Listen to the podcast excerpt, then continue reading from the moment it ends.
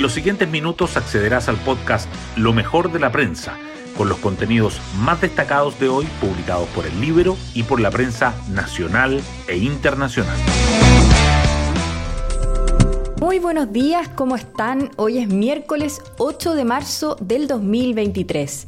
Soy Pía Orellana y les cuento que mientras se realizan diversas conmemoraciones por el Día de la Mujer, incluidas actividades en la moneda, quienes no lo están pasando muy bien son los ministros y subsecretarios que podrían ser cambiados en el ajuste de gabinete.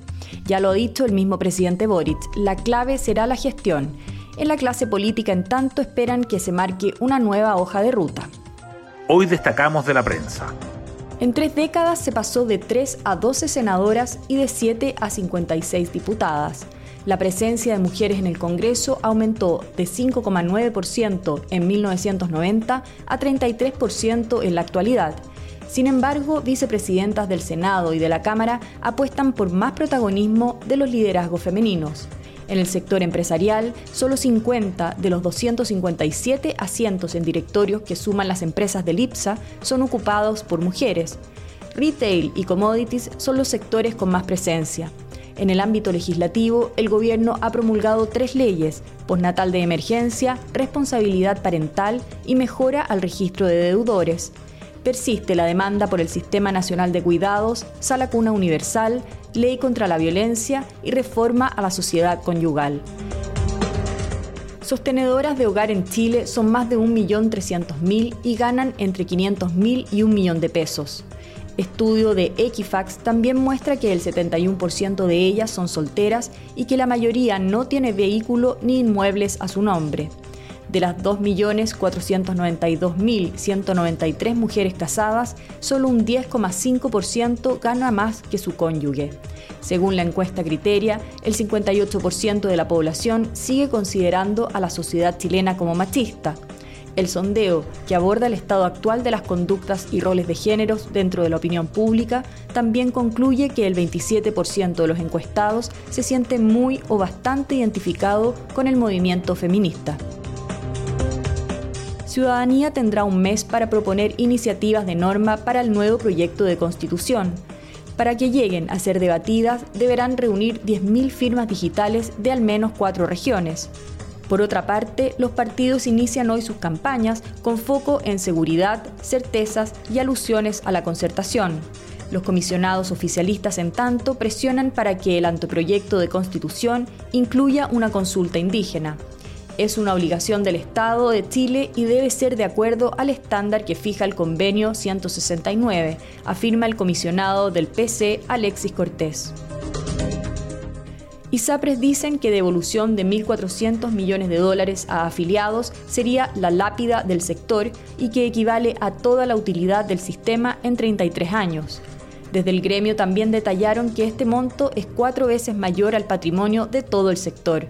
En ese sentido, advirtieron que lo presentado por el gobierno no da viabilidad a las ISAPRES y agregaron que no tiene sentido alguno debatir sobre plazos de una propuesta si esta implica una inviabilidad operacional total al quebrantar el equilibrio financiero del sistema.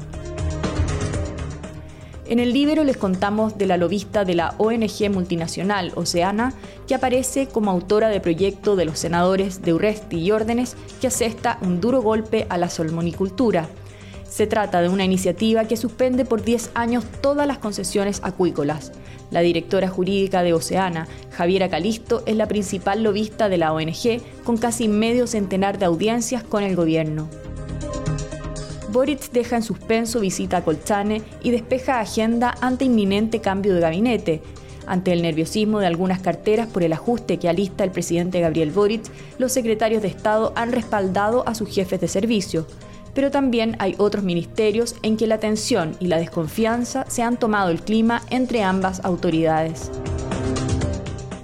Avistamiento de migrantes cae entre 90 y 94% tras el despliegue militar en la frontera norte alcalde de Colchane, advierte que si bien hay una mayor sensación de seguridad en la zona, los ingresos irregulares a Chile continúan, aunque ahora más lejos de los pasos habilitados.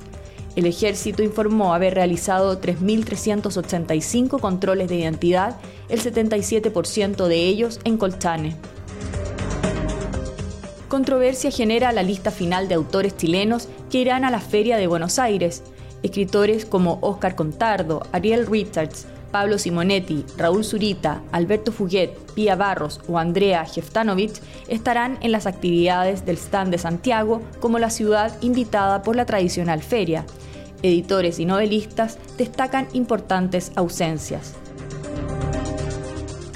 La UC dice adiós a la Sudamericana tras perder contra Audax Italiano, equipo que figura en el penúltimo lugar del torneo chileno y que lo venció 3 a 2 después de ir en desventaja de 2 a 1. Con ello, los cruzados quedan fuera de la zona de grupos del torneo continental.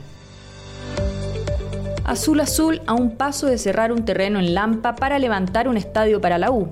La concesionaria que maneja a la tienda estudiantil trabaja para dar el primer paso para concretarlo y se allana a conversar con el gobierno ante la propuesta de construir un recinto para el Mundial del 2030. Así llegamos al final de este podcast donde revisamos lo mejor de la prensa de hoy. Que tengan un muy buen día miércoles.